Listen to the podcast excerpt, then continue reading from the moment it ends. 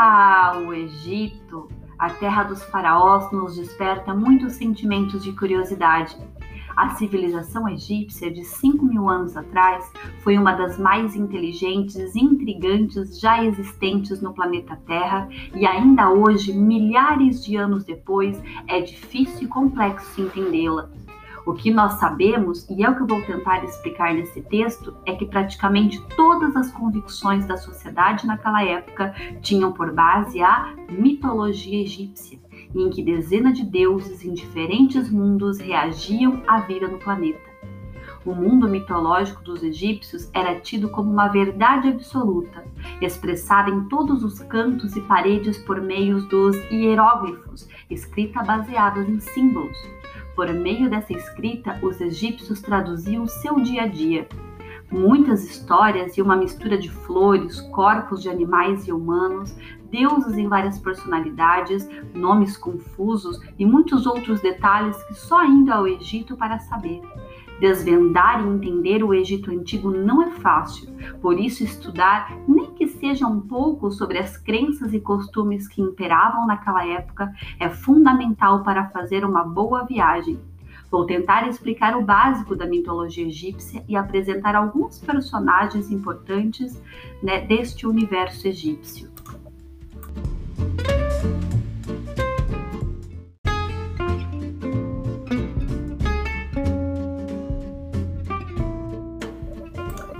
Tudo começou, o mito de criação do Egito é bastante diferente do que conhecemos na nossa sociedade na fundamentação principalmente cristã.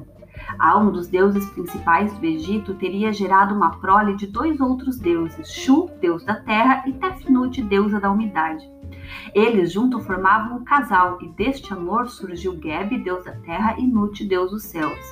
Geb e Nut, ao nascerem como seus pais, formaram o casal. Isso mesmo, eles eram irmãos, mas formaram o casal. Mas Ra não aceitou a relação e ordenou que Shu, pai deles, separasse-os para sempre. Para isso, Shu-ar empurrou Nut céu para cima e Geb terra para baixo. Nut se tornou o céu que tudo cobre, Geb a terra que pisamos e Shu o ar que respiramos. Daí vemos uma série de outros deuses nascerem, justificando o nascimento dos rios, mares, plantas, animais, seres humanos, ciência e por aí vai. É difícil compreender, não é? E o mais interessante é que todas essas histórias foram todas registradas pelos antigos dos grandes templos, tumbas de pirâmides, aerióglifos para todos os lados.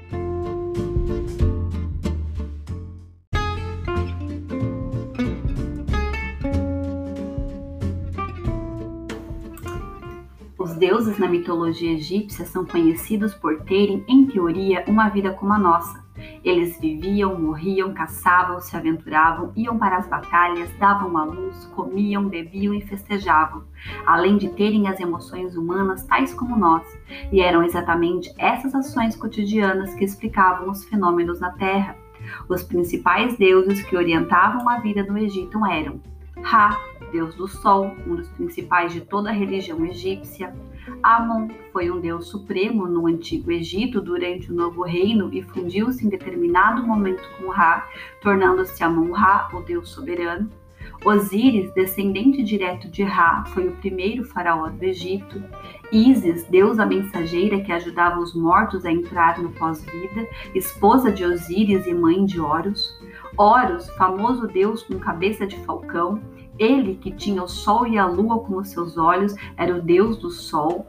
Anubis, deus da morte, tem a cabeça de um chacal, filho de Osíris. Ele seria o responsável por criar a primeira múmia, a do seu pai. É por conta de Anubis que toda aquela tradição funerária se criou.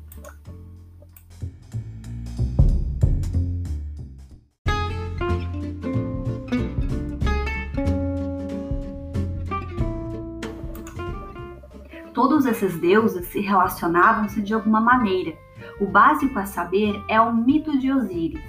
Osíris, o rei do Egito na mitologia, era irmão de Sete, que o traiu e ordenou a sua morte. Cortado o corpo do irmão em 14 pedaços e espalhado por todo o Egito. Isis, esposa de Osíris, saiu então em busca dos pedaços do seu amado. Isis encontrou 13 pedaços, O último, que era o seu órgão reprodutor, estava estéril. Contudo, Osíris e Ísis conseguiram se reproduzir através da magia, gerando Horus. Este lutou contra Sete, seu tio traidor, e retomou a supremacia do Egito. Estes são apenas alguns dos inúmeros deuses da mitologia egípcia. Por serem os mais fortes e centrais dos contos, você escutará falar deles em todo o seu roteiro pelo Egito. Alguns possuem grandiosos templos construídos pelos faraós.